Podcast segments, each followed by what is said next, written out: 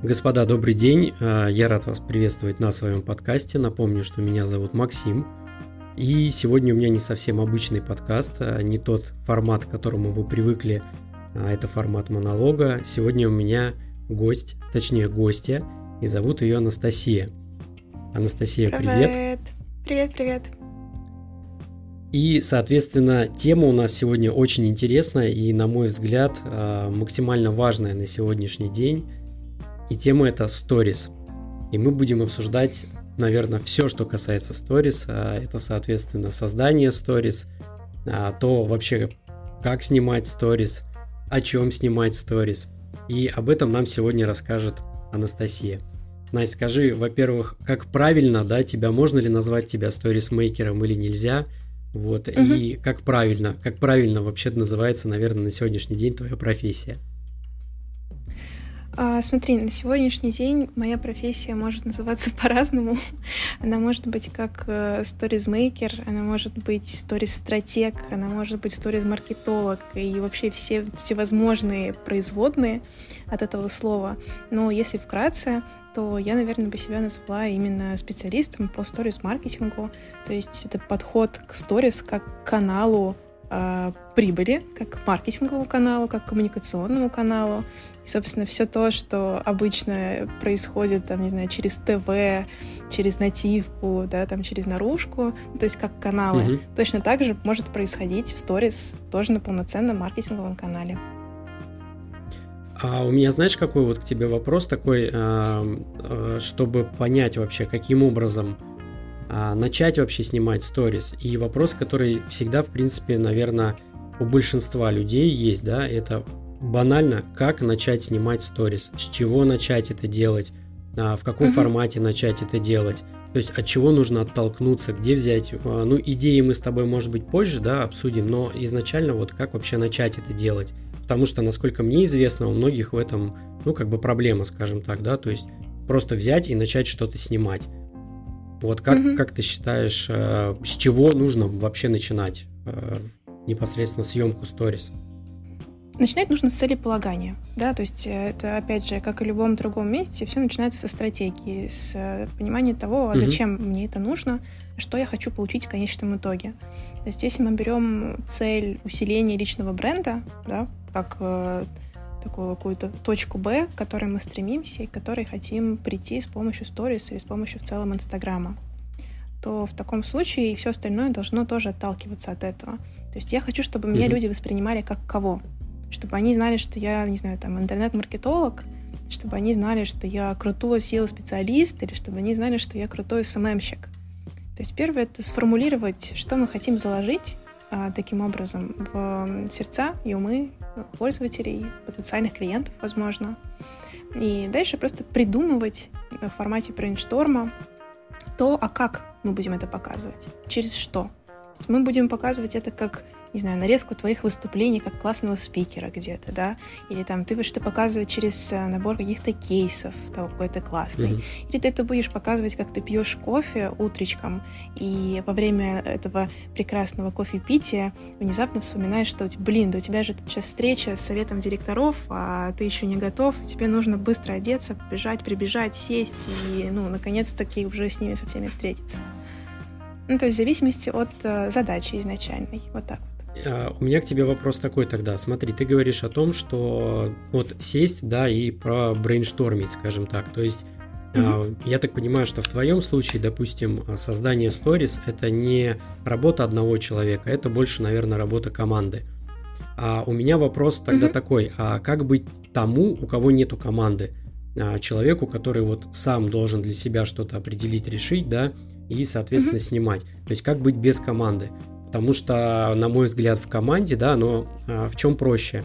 А, есть взгляд со стороны, как минимум, и кто-то может подкинуть какую-то идею, mm-hmm. что-то подсказать.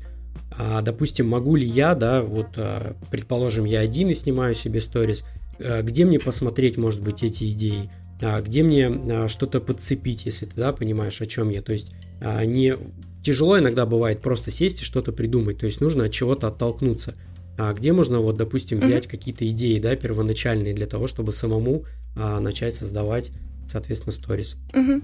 Ну, смотри, на самом деле даже то, что я тебе рассказываю, я это все равно рассказываю не с позиции э, команды, это все равно точно так же работает из угу. позиции одного человека, который начинает работать сам через сторис на достижение какой-то своей цели. А, я понимаю, что у большинства mm-hmm. там может быть сложности с тем, чтобы сесть и прям самостоятельно что-то придумать с нуля. А, это тоже окей. И в этом случае есть прекрасные, замечательные телеграм-каналы, а, которые собирают условно за тебя идеи для сторис. Ты туда заходишь, открываешь и такой, так, что у нас тут есть? Ну-ка, давайте посмотрим. Ну, это называется насмотренность, так называемая. А, это такие mm-hmm. маленькие нишевые каналы. Я тоже веду в том числе такой канал. А, и не знаю, насколько это в этом возможно, невозможно где-то оставить просто ссылки людям на такие подобную подборку. Вот, но есть прям прикольные штуки. Мы оставим. И я знаю, есть один канал, называется «Спецы и сторис». Мне очень нравится. Там именно, знаешь, люди собирают, авторы канала собирают примеры коммерческих историй. Да, то есть сторис для коммерции, сторис для бизнеса, как это делают э, прям большие игроки, крутые игроки, как они внедряют туда геймификацию и прям с разбором того, что конкретно здесь сделано. Очень прикольно именно с точки зрения насмотренности и поиска каких-то идей и их становится все больше, что сильно упрощает жизнь и работу. Вот, как раз видишь, э, мы с тобой решили этот вопрос, но я думаю, что тогда мы с тобой оставим просто ну, в описании к подкасту непосредственно ссылки угу. на эти телеграм-каналы, чтобы была возможность у слушателей перейти и воспользоваться, скажем так, э, бесплатными да, какими-то идеями и потренировать насмотренность. Вот, смотри, а, хорошо, окей, допустим, а, все пошло нормально, появились идеи, ты начинаешь снимать сторис – и, допустим, вопрос, который а, и меня в том числе, допустим, интересует на данный момент, это то, как повышать охваты у сторис. То есть их mm-hmm. можно публиковать, вопросов нет, а, но вопрос заключается в другом, будут ли их смотреть. То есть а, mm-hmm. не всегда а, охваты да, равны количеству подписчиков, например, в Инстаграм. То есть есть определенная Конечно. закономерность. То есть стандартная история, что количество подписчиков, оно сильно превышает количество тех, кто смотрит. Но, допустим, мне бы хотелось, чтобы эта цифра была ну, там, с каким-то временем больше, больше, больше. Какие есть инструменты для повышения вот этих охватов, даже, наверное, в рамках своего хотя бы Инстаграма, я уже не говорю за выходы пока что за пределы, да, своей собственной, например, mm-hmm. страницы. Но как делать так, чтобы, скажем так, больше людей смотрело сторис? Uh, Смотри, мне кажется, тут нужно начать с того, чтобы разобраться вообще, что является нормой, uh, потому что я очень часто сталкиваюсь людей с такой проблемой, Ой, у меня там тысяча подписчиков, а охваты всего лишь 800. Это так мало. Почему меня никто не смотрит? Я никому не интересен. Но это изначально да, нужно проговорить, что все-таки, если это даже маленький блог, то 20% от количества подписчиков в качестве охвата это уже прям хорошо.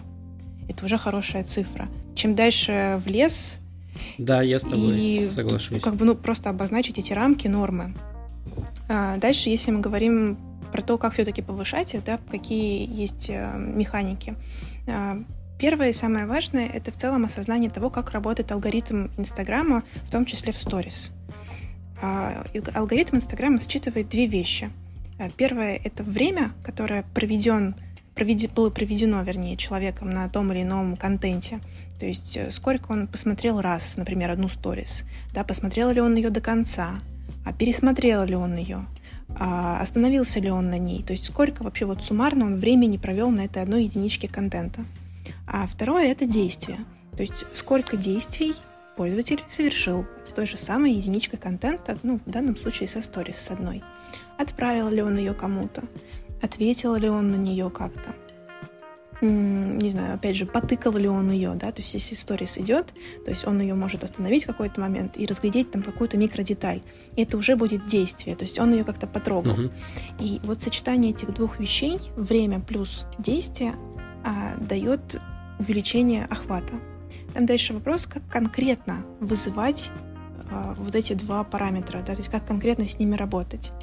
Есть какие-то простые механики формата знаешь, такая уже уходящая немножко в прошлое, но тем не менее геймификация, которая механически заставляет человека а, потыкаться туда-сюда, то есть там найти отличия какие-то, да, и там механически заставляет его как-то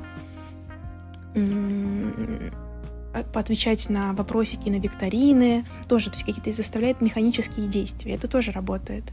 Но есть еще гораздо более прикольная штука, которая называется сторителлинг, который наверняка ни для кого не секрет, что это такое.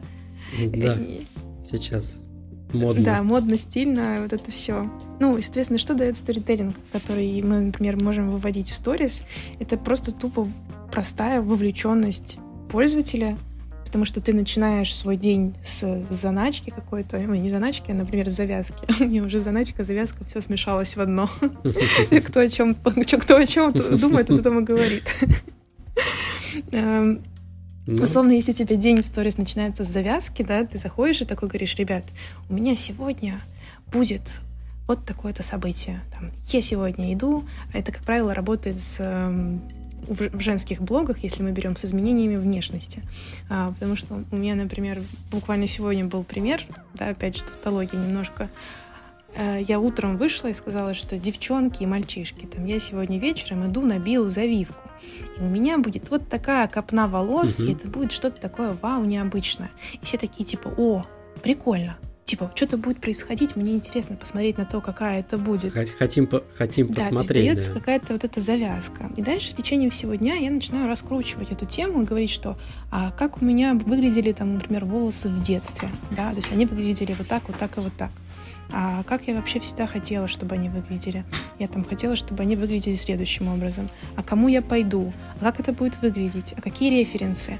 А что будет мастер? А что я чувствую по этому поводу? И в течение всего дня идет эта тема, и она раскручивается, развивается, и таким образом человек остается вовлеченным. И это, конечно же, влияет очень на охваты, и это очень классная механика, это такая, знаешь, добротная механика по увеличению охватов, когда ты не механически заставляешь человека потыкаться туда-сюда, ну, да. а когда ты именно ведешь его по своему дню э, с какой-то завязкой, с каким-то событием, и он остается вовлеченным.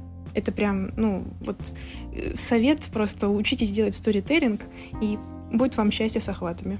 А, смотри, у меня, исходя из этого всего, а, знаешь, как бы два вопроса возникло. Первое, это мы обсудили а, геймификацию, да, и ты про нее сказала. Вот у меня вопрос, насколько геймификация, да, вот а, в сторис, она вообще актуальна на сегодняшний день? Потому что был тренд, угу. определенно, да, все вот а, любили потыкаться в эти игры, насколько это актуально, угу. как бы скажем так, сегодня.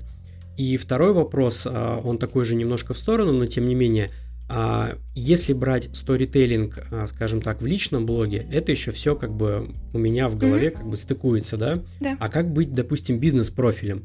То есть, что делать бизнес-профилю для того, чтобы а, тоже заниматься сторителлингом? Рассказывать, может быть, про продукты или какие, ну, что для них бы хорошо работало, а, и ну, повышала охваты, скажем так. Угу.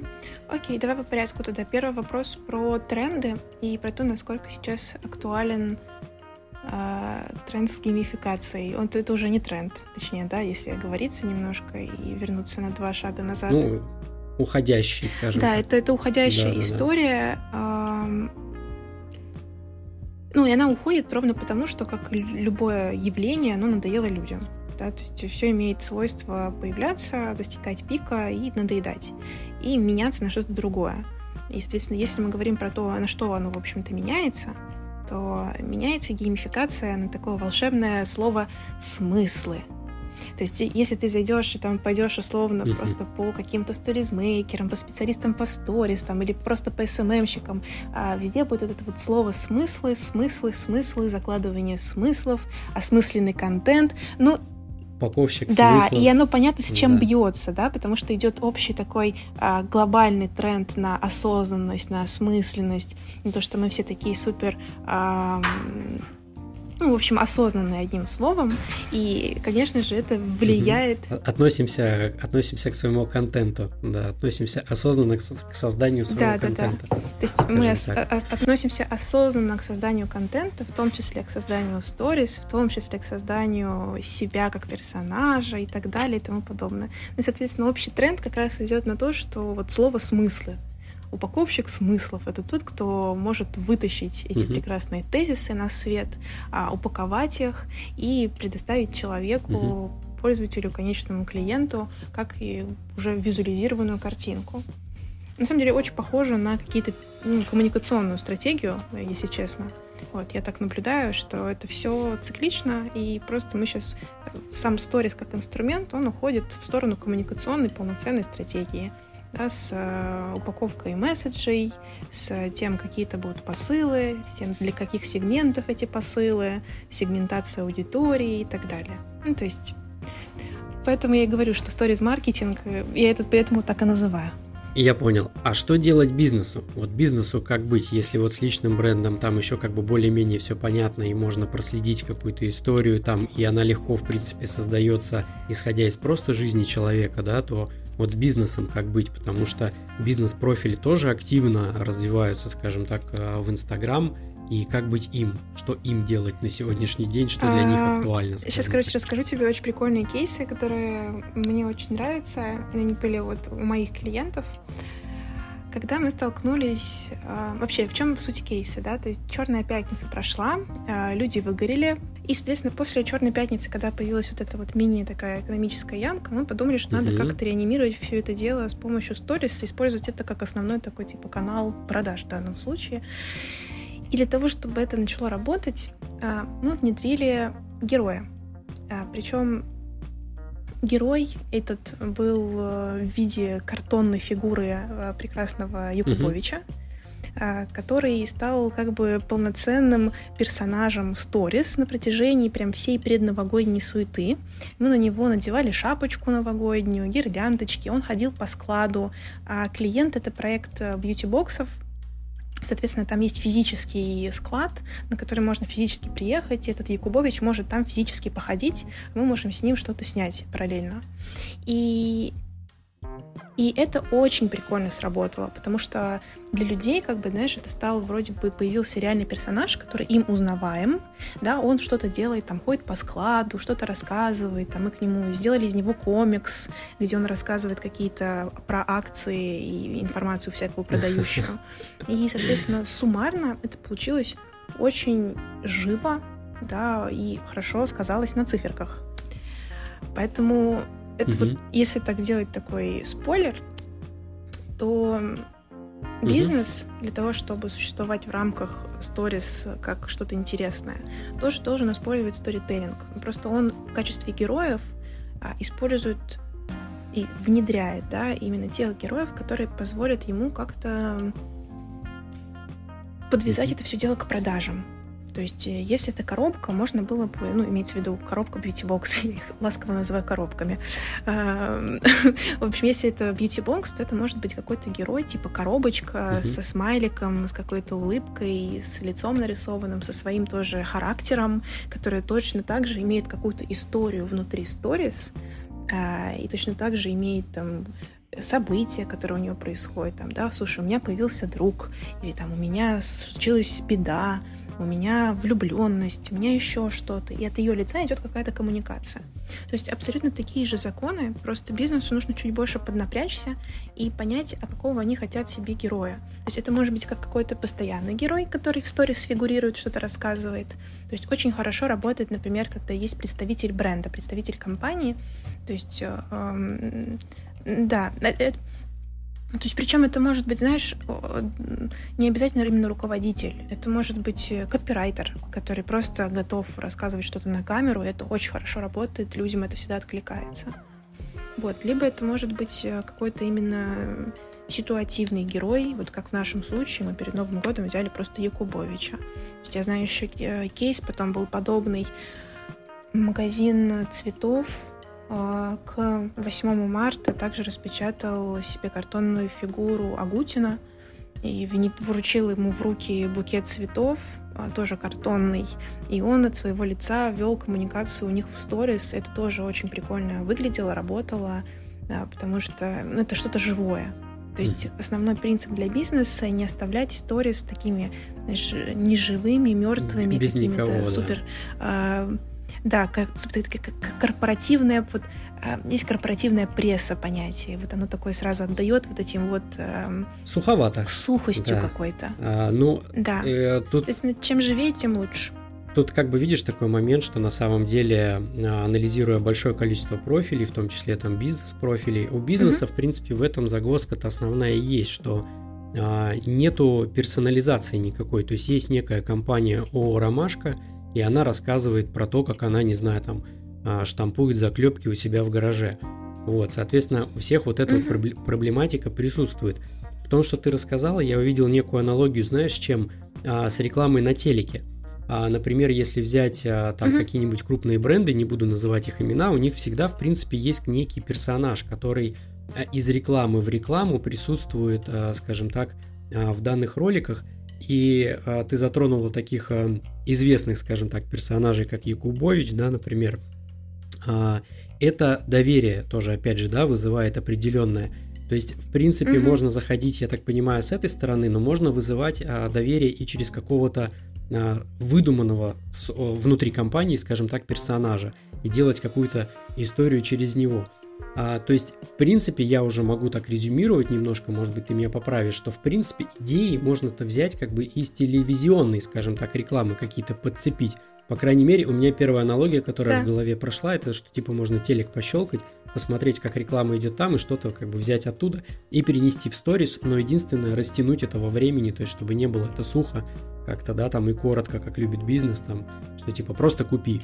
Вот. Ну, по крайней мере, в, телевизи... в телевизионном формате это выглядит так, что просто вот есть я, купи у меня. То в сторис, mm-hmm. ну, на мой взгляд, это, наверное, работать не будет. Нужна все-таки какая-то история, подводка, прогрев, да, а, модная сейчас тоже история да, с прогревами. Да. И тогда это, наверное, будет работать.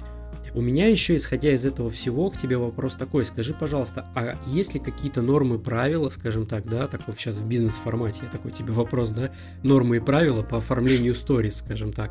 А, то есть, что можно делать, что нельзя. И лучше все-таки, наверное, проводить эксперименты и смотреть на отдачу аудитории, скажем так. А, ну, ты совершенно верно предположил. А, ну, ты просто представь себе, знаешь, это можно очень легко переложить, чтобы понять, почему это так. Это, это как сегменты аудитории, по сути, да, то есть просто у каждого блога все равно есть какие-то, все равно свой набор сегментов, и они у всех да, разные. Конечно, конечно. И поэтому откликаются всем абсолютно разные вещи есть есть те, кто сейчас прям очень заморачивается над сторис, у них там вообще просто дизайн, как будто бы э, там работает, знаешь, креативная дизайн команда какого-нибудь Лео Бернет, сидит и прям думает, так, как нам тут разместить эту всю информацию, чтобы она легко читалась. Mm-hmm. Ну, реально складывается такое ощущение. И это, как правило, те самые сторизмейкеры, да, которые этим зарабатывают. То есть им важно, чтобы их сторис, собственно, так выглядели. Они так продают свои услуги. А... Вот, а есть те, кто не парится. Есть те, кто не парится. И смотри, а, исходя еще из этого всего, а, да, у меня вот ты затронула такую также а, профессию, как сторисмейкер. А, скажи, mm-hmm. пожалуйста, как ты считаешь, действительно ли нужен а, сторисмейкер, допустим, вообще в принципе для аккаунта, для любого, неважно, будь то там личный блог, а, будь то там бизнес, неважно. Вообще, а, насколько а, важно, или все-таки человек может справляться самостоятельно? Вот как ты считаешь? Твое мнение по этому поводу? Мое мнение по этому поводу следующее, что как только аккаунт становится бизнесом, потому что ну, большинство блогеров, если это крупные блогеры, они в какой-то момент их аккаунты перестают быть просто блогами, их аккаунты становятся уже полноценной бизнес-структурой. Как только это становится бизнесом, соответственно, там приходит вопрос о делегировании. Ну, блогер же сам себе не настраивает таргет, блогер же сам себе Логично. Там, условно не, не знаю, не проводит фотосессию. Чем, ну, чем крупнее он становится, тем больше он делегирует. И тут как бы в момент делегирования, увеличения его на какой-то ступени начинается делегирование сторис, в том числе какого-то этого объема. И это нормально. Вот, э, на мой взгляд, э, реально рабочий кейс, когда нужен прям сторизмейкер, который бы этим занимался, если мы говорим сейчас про личные блоги, это блоги предпринимателей, а, бизнесменов, mm-hmm. предпринимателей, то есть те люди, которые используют у себя Инстаграм исключительно с целью ну, поддержания какого-то личного бренда. То есть это их не основная деятельность. Они занимаются там своими миллиардными какими-то корпорациями, э, угу, и, и тут как понял. бы используют просто Инстаграм как способ, э, ну, либо какой-то доп. коммуникации, да, либо усиления просто личного бренда. А бизнесу тяжело объяснить, почему, например, бизнесу нужен отдельный сторизмейкер. Прям вот отдельный. Они, как правило, все коммерческие аккаунты, это все запихивают в SMM-щика, и SMM-щик на это согласен. Поэтому... Это, ты знаешь, э, наверное, э, ошибка, сформированная самими SMM-щиками, на мой взгляд, да, лично. Да.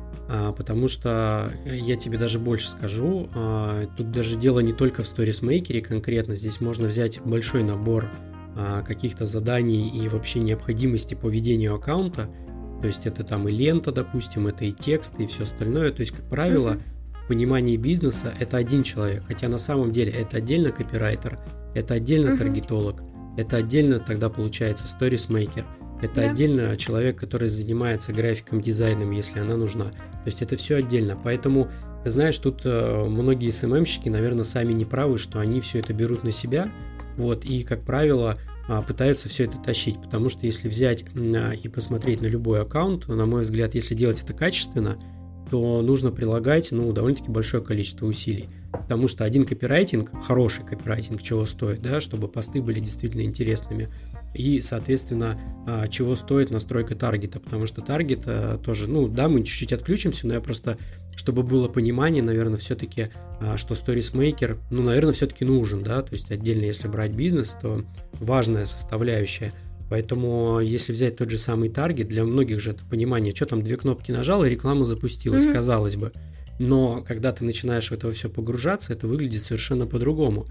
А, это там не, если не брать даже в расчет там постоянные блокировки рекламных кабинетов и все остальное. То есть невозможно, наверное, совместить, да, это все в одном человеке. То есть, грубо говоря, там как минимум три профессии: копирайтер, а, таргетолог и, там, соответственно, сторисмейкер. Вот, поэтому тут а, я считаю, что нужно все-таки это разделять и бизнесу в том числе. Но вот мое мнение такое по поводу бизнеса, что нужно время, наверное, для того, чтобы прийти к пониманию того, что сторисмейкер должен быть вынесен, да, там в какую-то отдельную а, графу расходов, mm-hmm. скажем так, да, в каком-то бизнесе. Вот, а, не, потому что сейчас, на мой взгляд, во-первых, давай так, профессия, наверное, я не знаю, когда она появилась, вот профессия сторисмейкер, как давно она вообще существует на рынке? Слушай, не, она существует недавно, она существует, наверное, года два максимум. И что, конечно же, говорит о том, что люди еще просто не успели осознать то, что появилась такая профессия. То есть те, кто, понятно, варится внутри экосистемы Инстаграма, они уже, да, они уже понимают это. А бизнес, уже понимают это, да. бизнес не очень. Ну и, кстати, вот с точки зрения того, как, э, как объяснить бизнесу, почему им это нужно, э, я всегда придерживаюсь такой политики, ну, в своей команде, когда ко мне приходят какие-то клиенты, да, соответственно, причем самое интересное, что бизнес это не понимает, но у меня агентство по сторис-маркетингу, то есть у меня агентство, которое специализируется только на сторис, и ко мне приходит бизнес, и они приходят, знаешь, иногда с такими mm-hmm. глазами, типа, ой, ну сколько это может стоить? Ну, тысяч сколько там, 5-10?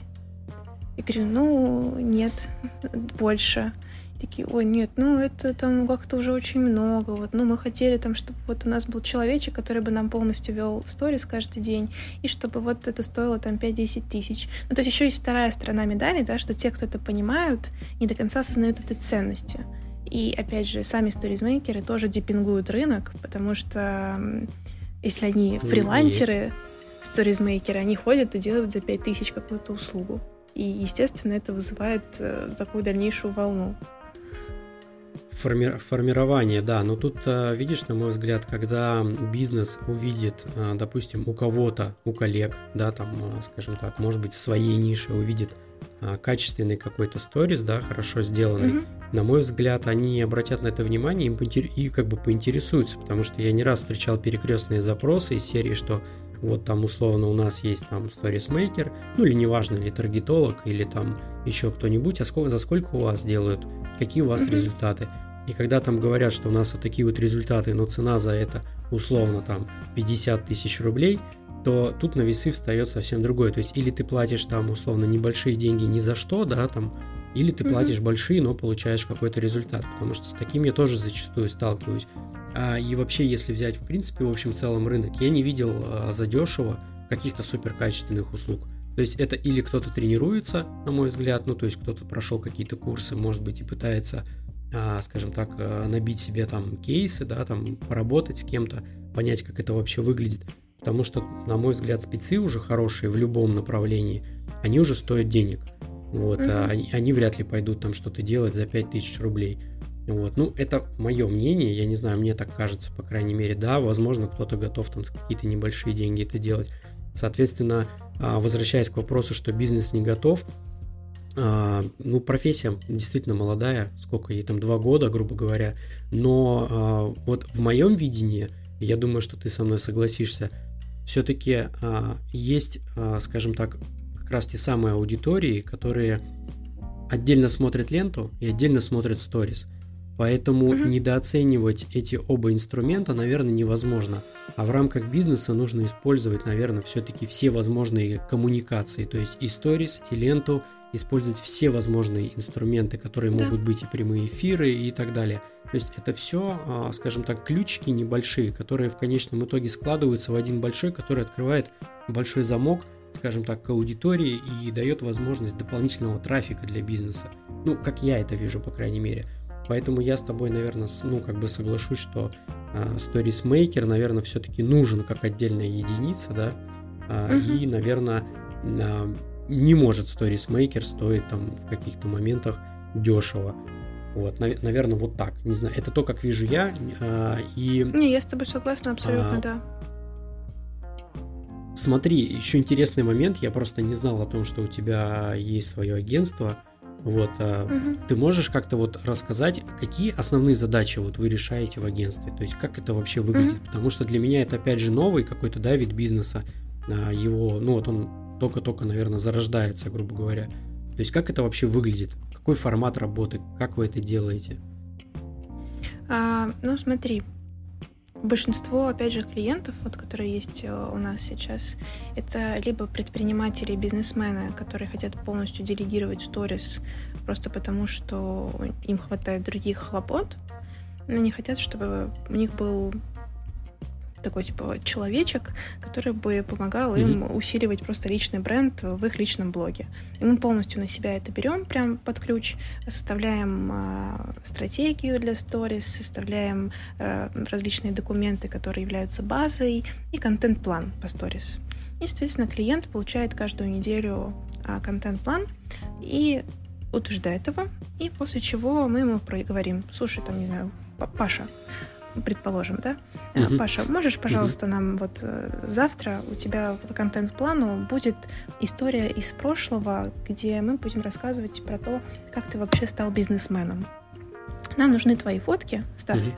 и нужна э, видео с твоей говорящей головой, так, где ты прям записываешь и говоришь, что, ребят, всем привет, сегодня хочу рассказать такую-то историю. То есть он по факту дает нам все водные вот эти вот материалы, то есть какие-то фотки, вот этот видео он просто записывает отдельно, и уходит по своим mm-hmm. делам. И дальше мы сами уже в течение всего дня за него компонуем сторис, оформляем сторис, монтируем их, а, выкладываем их, а, общаемся непосредственно через какие-то окошки в сторис с аудиторией и так далее. То есть он полностью делегирует на нас эту штуку, ставит себе только временной слот на вот это вот мини-создание какого-то контента от себя на будущее и забывает про это. Угу. И мы дальше уже со всеми с этим работаем. А, это а... вот первый тип клиентов, да. Угу. А я хотел просто задать вопрос, а, то есть а, все-таки клиент должен все равно там на ежедневной какой-то основе с вами взаимодействовать, или условно вы готовитесь на месяц вперед, и он заранее может все это, соответственно, подготовить, просто ну, вам передать может... и, грубо говоря, там условно на месяц э, на месяц забыть про эту всю эту да. историю. Да, может, да, может сделать так. Ну, то есть это очень индивидуальная штука, просто мало кто готов сделать на месяц вперед, и у многих все-таки остается потребность, знаешь, типа делиться чем-то таким дейли. То есть что у него там происходит просто ежедневно. То есть какая-нибудь да, э, поездка или еще что-то. Это же все тоже должно интегрироваться в этот контент, чтобы все это ложилось на его цель, помогало ему как-то с этим. Вот поэтому обычно мы работаем Вы неделя к неделе вы как-то, а, скажем так, ограничиваете вообще вашего клиента в том, а, что он должен снимать, что он может снимать, что он может угу. выкладывать, чего он не может. То есть есть ли какая-то градация? А, я приведу пример просто такой. У меня было вот с одним клиентом, допустим, да, тоже в формате stories. Мы ему готовим stories, соответственно, мы их делаем, заливаем. Тут вдруг, откуда не возьмись, скажем так, в сторис mm-hmm. появляется, ну, такой откровенный какой-то ляп. Неважно, что это, но это никак не вяжется ни вообще ни с, там, с форматом блога, ни вообще со сторис, то есть просто вылетает что-то неожиданное, и мы как бы звоним клиенту и говорим такой, типа, что это было-то вообще такое? Он говорит, да, мне вот что-то захотелось. Вот я вот захотел там внести свою лепту, скажем так, во всю эту историю. Вы это как-то оговариваете, как-то вообще координируете, да. скажем так, вашего клиента по, по сторис? Да. Я вообще все эти моменты максимально подробно прописываю изначально в договоре, который мы э, заключаем, mm-hmm. когда он приходит. В том числе то, что есть контент-план, и клиент может что-то добавлять в этот контент-план от себя по согласованию с проектом, который его ведет. И угу. все. То есть, как бы мы это все согласуем, это такая обычно командная работа, и если ему что-то хочется выложить, он просто скидывает это со словами, слушайте, мне очень хочется там выложить песика, можно мне выложить песика, пожалуйста? Мы говорим, да, можно, напиши просто, пожалуйста, на этом песике, что, ребят, смотрите, какая у меня классная собака, всегда мечтала, чтобы она у меня была, вот теперь у меня есть бабки, и я могу себе позволить эту собаку. Ну, так крупными мазками, ну, грубо говоря, чтобы даже песик угу. помогал все-таки э, во всей этой стратегии. То есть, чтобы это не было формата, что-то мы что-то делаем вроде, а непонятно зачем, и непонятно что. Вот. Скажи, пожалуйста, какие самые сложные, наверное, вот мне вот просто интересно тоже, исходя, опять же, из uh, своего опыта, uh, какие самые сложные, допустим, uh, проекты были у тебя, да, то есть э, было ли такое, что вот что-то реально не получалось? То есть вот брали проект, да, вот он не идет ни да. в какую. Да, было такое. Ну, такие условно факапы какие-то. Э, ну, слушай, основные факапы в неготовности клиента э, что-либо делать, кроме как просто заплатить деньги. То есть тут как бы такой подводный камень, что да, мы говорим, что это сторис под ключ, но как минимум две недели первые это очень э, совместная командная работа, которая подразумевает, что человек с нами созванивается, мы делаем так называемую распаковку uh-huh. личности. То есть мы проводим у него с ним интервью и вытаскиваем как раз-таки из него какие-то истории из прошлого, его ценности, что он вообще несет в этот мир, что он может рассказать, что он хочет рассказать, что он не хочет рассказывать и так далее. И uh-huh. есть, э, ну, у меня бывают прям кейсы, когда э, клиенты вроде платят аванс, приходят, мы начинаем с ними работать, и буквально там, не знаю, на первой же неделе они там сливаются и говорят, что ой, что-то как-то это надо что-то делать, что-то, короче, я не готов. И все, и тут ты типа, ну ничего ну, не сделаешь. Тут, ну, все, окей, ладно. То есть у меня даже нет э, готового решения, да, вот что делать в таком случае. И это каждый раз я что-то пробую новое. Причем это было уже, ну, прям несколько раз такое. И, и ничего не работает. Ну, просто человек изначально ожидает одно, и даже на уровне того управления ожиданиями, которые я обеспечиваю на моменте проговаривания того, как это будет происходить, он просто это пропускает мимо ушей со словами, ну, хорошо, да-да-да, и, конечно, у нас будет, будет мы все это сделаем, но по факту угу. он не готов просто к этому. Ну и все. Ну, тут видишь, да, наверное, не все, не все понимают, зачем им это нужно вот для чего это ну, конкретно как бы делается. Да. Я тоже с этим сталкивался неоднократно. То есть изначально запал есть, я хочу-хочу, а потом, когда а, действительно есть это понимание, что все-таки само оно не родится, грубо говоря, то mm тогда начинаются какие-то там нюансы, что я не хочу. А у меня еще к тебе такой вопрос. А, вот а, насколько сложно вообще а, организовать, допустим, свое собственное вот агентство, там, ну не знаю, как правильно это назвать, да, там, ну вот сторисмейкер агентство, я не знаю, или агентство там по сторис. Угу. Я просто не знаю, у меня, видишь, даже на сегодняшний день нету правильного, да, какого-то названия, да, для этого бизнеса. Угу. Насколько это вообще все сложно, вообще реально ли это, нужно ли это, есть ли на это спрос и так далее. Вообще, как это вот на сегодняшний день выглядит на рынке, скажем так. Давай его так назовем, это неправильное будет название, ну, назовем SMM услуг, да, то есть вот, угу. но отдельно подразделение по сторис, насколько это вообще актуально, скажем так. А, ну, смотри, у меня просто такая очень рабочая, я называю это системой, э, в рамках которой агентство mm-hmm. стало просто логичным продолжением всего. То есть у меня есть свой блог экспертный, а, в котором я рассказываю про сторис, в котором я себя сама позиционирую именно как эксперт по сторис, по сторис-маркетингу, по маркетингу и так далее. Соответственно, на базе этого блога и моей экспертности, моего бэкграунда у меня родился курс. То есть это был образовательный продукт, тоже про сторис, в рамках которого я выпускаю mm-hmm. именно сторизмейкеров. То есть именно тех, кто готов работать по моей методике с личными блогами и с бизнес-аккаунтами.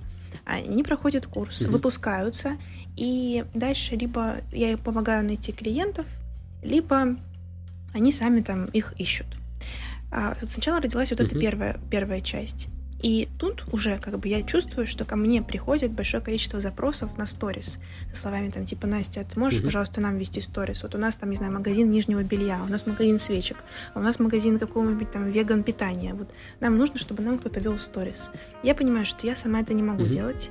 Вижу, что спрос есть.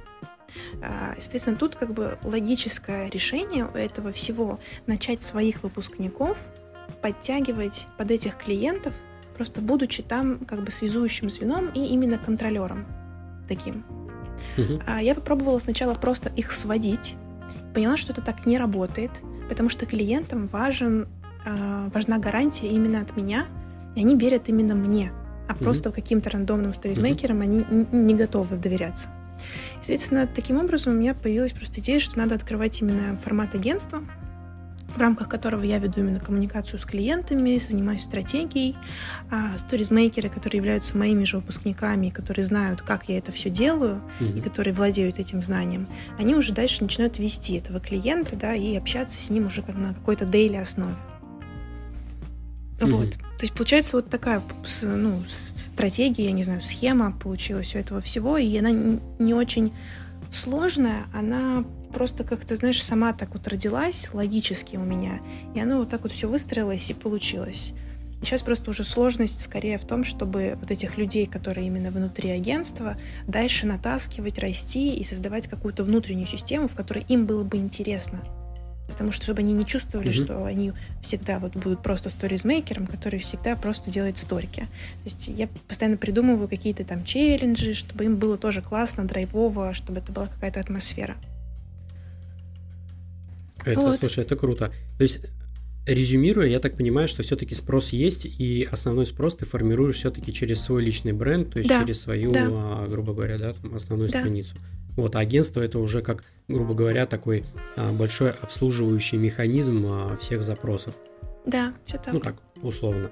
Да. Слушай, ну, в принципе, неплохое решение. А, смотри, а, я, насколько знаю, на сегодняшний день довольно-таки большой объем есть различных курсов по сторис и все вот это вот, а, и большое количество выпускников, то есть которые mm-hmm. потом попадают а, там в различные там чаты в Телеграм, там не знаю на бирже фриланса mm-hmm. и так далее. Mm-hmm. И ходит легенда, я не знаю, насколько это правда, вот хочу, наверное, у тебя как у специалиста, да, узнать, а насколько вообще востребованы там единичные какие-то специалисты на рынке. Потому что, сколько я слышал, да, там отзывов, ну даже не то чтобы отзывов, да, там а, различных мнений, я бы вот так правильно, наверное, это назвал, что да никому не нужны сторисмейкеры, все это вообще ерунда, и они потом вот проходят эти курсы, платят за них деньги, а потом сидят как бы без работы. И то, о чем мы с тобой уже разговаривали, mm-hmm. да, там, или ведут сторис там за условно там 5000 рублей. Вот, то есть вот такой. Насколько это вообще правда? Или все-таки есть специалисты, которые реально востребованы и, и завалены там работой? Ну, вот mm-hmm. в твоем случае я понял, что это все аж в агентство вылилось, то есть спрос да. большой. Но да. если, допустим, абстрагироваться от тебя, ну, блин, это как в любой другой сфере, типа, есть э, куча курсов и куча людей, которые из них выпускаются, и они все разного уровня, разного уровня профессионализма. Да, то есть есть точно так же сторизмейкеры, которые выпускаются из курсов, и они умеют делать игры до-после. И как бы это их основная компетенция. Они умеют делать там какие-то uh-huh. вот эти вот игрульки, типа там «Найди меня» или еще что-нибудь такое. И да, действительно есть курсы, которому этому учат и они выпускаются, и, соответственно, mm-hmm. дальше идут и пытаются найти себе такую работу. А спрос не на них. Спрос на сторизмейкеров, которые владеют базой маркетинга и которые могут именно генерировать продажи, потому что сторис это в первую очередь, блин, свайп. Ну, то есть, то есть как заставить человека uh-huh, свайпнуть, uh-huh. перейти на сайт и там купить ну, что-то. Да. да, или как заставить человека написать в директ и купить что-то. То есть это генерация лидов именно. И сторизмейкер, который именно умеет генерировать лиды и понимает, как это работает, как эмоционально заставить там того или иного потенциального клиента э, свайпнуть или как триггернуть его на какой-то э, вопрос в директ. То есть вот на таких специалистов, на таких сторизмейкеров есть спрос. И именно таких все и ищут. Только не все могут найти. Поэтому они начинают идти к каким-то большим игрокам, да, условно на этом рынке, и угу. таким как ко мне, и спрашивают, типа, а ты можешь вести нам сторис? А нас не так-то много, именно угу. вот кто занимается какими-то такими образовательными слэш сферой услуг в рамках сторис. Угу. А как ты считаешь, ну ты уже сказала, что немного, но вообще конкуренты есть у тебя на рынке или их у тебя нету? У тебя есть только там просто, скажем так, а, коллеги по бизнесу, да, как я люблю называть, там, что конкуренции нету, есть коллеги по бизнесу, да, там, или там, да, у меня такая же нише. Да, у меня такая же позиция, то есть, что мы работаем в одной нише, у нас у всех разные подниши. То есть есть те, кто... То есть я рассказываю uh-huh. про сторис именно с позиции маркетинга. У меня как бы у единственно есть агентство по, по сторис-маркетингу и вообще в целом по сторис. То есть я как бы просто от всех uh-huh. остальных отделена как минимум этим. А дальше начинаются там подниши, что кто-то специализируется на монтаже и рассказывает там вот больше про монтаж. Кто-то специализируется на том, как uh оформлять красиво. Там кто-то вот рассказывает конкретно про э, игры тоже, ну, почему нет, да, то есть это тоже отдельная подниша, просто она чуть другого uh уровня спецификации и специализации вообще в целом. Вот. А, смотри, у меня еще из всего этого а, а, возник такой вопрос. Как мне, допустим, будучи бизнесом, вот я все-таки пришел к осознанному решению, что так, все, мне нужен вот сторисмейкер. А где мне его искать, условно говоря? Понятно, uh-huh. да, там, ну, там, возможно, поискать в Инстаграм. Но я вот совсем не знаю, куда мне идти, а, кому мне обратиться. А, и что мне вообще делать, где мне найти нормального сторисмейкера, и самый важный вопрос, а, как проверить, что этот сторисмейкер адекватный, нормальный, и он вообще там четко понимает, что он будет делать. То есть как решить э, бизнесу вот такую вот, например, задачу. Угу. А, где искать?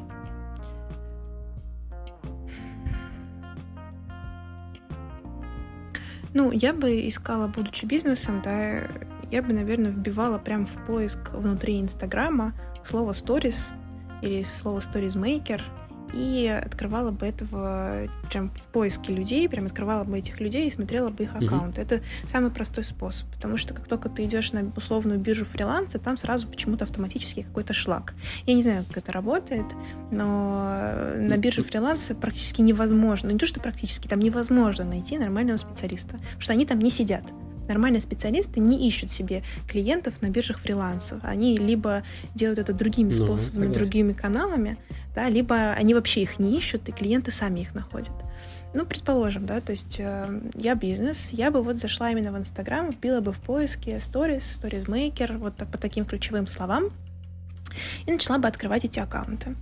И прям писала а, точнее, даже не так. Первое, я бы проверила, насколько это адекватный человек. Я бы открыла сторис этого человека и посмотрела, что конкретно он у себя там снимает. То есть, э, что, показывает ли он какую-то фигню, как это выглядит, интересно ли мне за этим смотреть. То есть это такой первый очень простой маркер определения профессионализма. Mm-hmm. То есть если у него не очень сторис, то тебе он тоже нормально не сделает. Второй момент, простой маркер, это, как правило, все сторизмейкеры, которые оформляют, ой, не оформляют, я уже заговариваюсь, которые оказывают услуги, у них в хайлайтах всегда есть какой-нибудь один хайлайт, который называется услуги, портфолио, прайс, ну, whatever, что-то такое. И, естественно, Кейсы, это тоже да, можно открыть. Да-да-да-да-да. Это тоже можно открыть и сразу очень быстро понять, типа, мне это окей или не окей, мне нравится или не нравится. А дальше я просто по всем пустила рассылку «Привет, мы такой-то бизнес, э, какая стоимость ваших услуг, можно посмотреть портфолио». Вот, я бы делала так. Ну, и, видимо, принципе, люди наверное, так и делают. логично. В принципе, наверное, логично. Нет, я просто, ты знаешь, для понимания, потому что а, у всех, а, скажем так, а нужно понимать, что у всех уровень а, познания того же Инстаграма, это неплохо сейчас, то есть я не в каком-то плохом ключе говорю, да, то есть есть люди реально, которые заточены на другие задачи, то есть я там управляю производством, и мне ваш Инстаграм как бы, ну вот, mm-hmm. вообще не очень нужен, но я попал в такую ситуацию, в которой мне это нужно Соответственно, им, наверное, вот эта информация была бы как бы полезна, да, то есть где найти, потому что не все на самом деле а, знают. Это, да, там те, кто живет Инстаграмом, те, для тех, а, для кого это, скажем так, а, площадка в том числе для работы, они это знают, понимают, да, но не весь бизнес. И я, поверить, зачастую с этим сталкиваюсь, что многие даже вот, а, ну, не знают, что такое таргет, да, то есть, ну, это нормально. Mm-hmm. Я считаю, что это нормально, не каждый должен да, это знать, считаю. А, поэтому mm-hmm. е- есть для этого там специалисты, они должны в этом разбираться, и просто я считаю, что наша с тобой задача максимально развернуто про все это рассказать, чтобы а, была информация, скажем так, у слушателей, они знали, как, каким образом можно а, найти, каким можно, образом можно воспользоваться и так далее. У меня да, еще к тебе такой вопрос. Что бы ты, а, что бы ты а, порекомендовала, может быть, а, тем, кто хочет быть сторисмейкером, потому что я, ну, думаю, что нас будут слушать те, у кого есть такая мысль в голове, там, а может быть мне бы пойти и стать сторисмейкером. То есть, что бы ты им посоветовала, может быть, на там каких-то первых шагах, что нужно сделать, может быть, какие-то курсы, или как вообще стать сторисмейкером, то есть, ну, какие-то первоначальные, может быть, советы для, вот, для этой аудитории. Может быть, не знаю, может быть, скажешь, приходите ко мне на курс. Не знаю, может быть, так. А, значит, смотри, начинающий сторизмейкер – Первое, что я бы делала, это прошла бы какой-нибудь курс по базовому маркетингу. Просто вот по базе какого-нибудь маркетинга, любой вообще курс, просто для осознания того, что такое трафик, что такое лиды, что такое целевая аудитория, вот, ну, чтобы просто спуститься на уровень вот этих понятий, потому что в дальнейшем это станет очень хорошим фундаментом для дорогого сторизмейкера. То есть дорогой сторизмейкер — это тот сторизмейкер, который владеет вот этими понятиями, который знает, что такое, там, не знаю, LTV, SAS, вот это все. Вот это прям очень mm-hmm. дорогой сторизмейкер.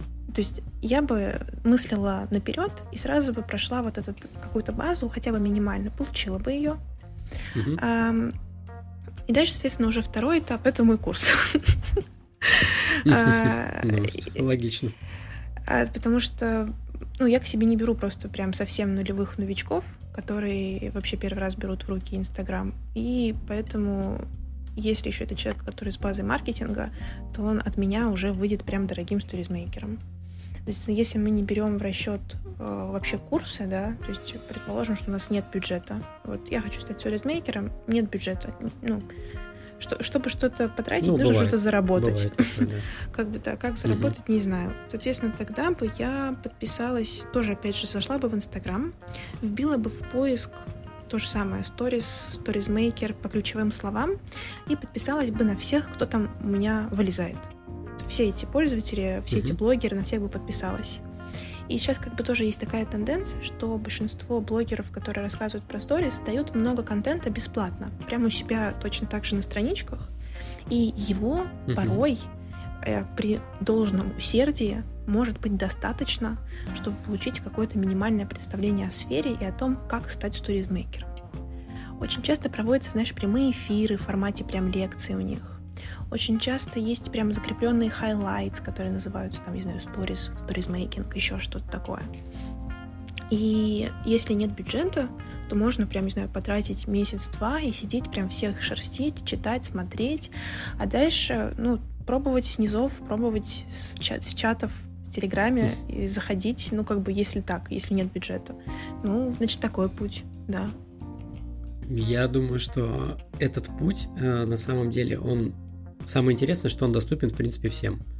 То есть э, тут нужно понимать, э, что вообще, если глобально разобраться в вопросе, э, ну вот, наверное, неправильно так говорить, но если глобально в вопросе SMM разобраться, да, там, медиа-маркетинга, то на сегодняшний день вообще большинство информации, оно находится в открытом доступе. И я соглашусь с тобой, что если правильно все это аккумулировать, то можно, в принципе, стать, наверное, ну, я не скажу, что можно стать суперспециалистом, потому что в любом случае каким-то вещам все-таки придется учиться, потому что ну, не совсем все лежит там а, на каких-то открытых поверхностях.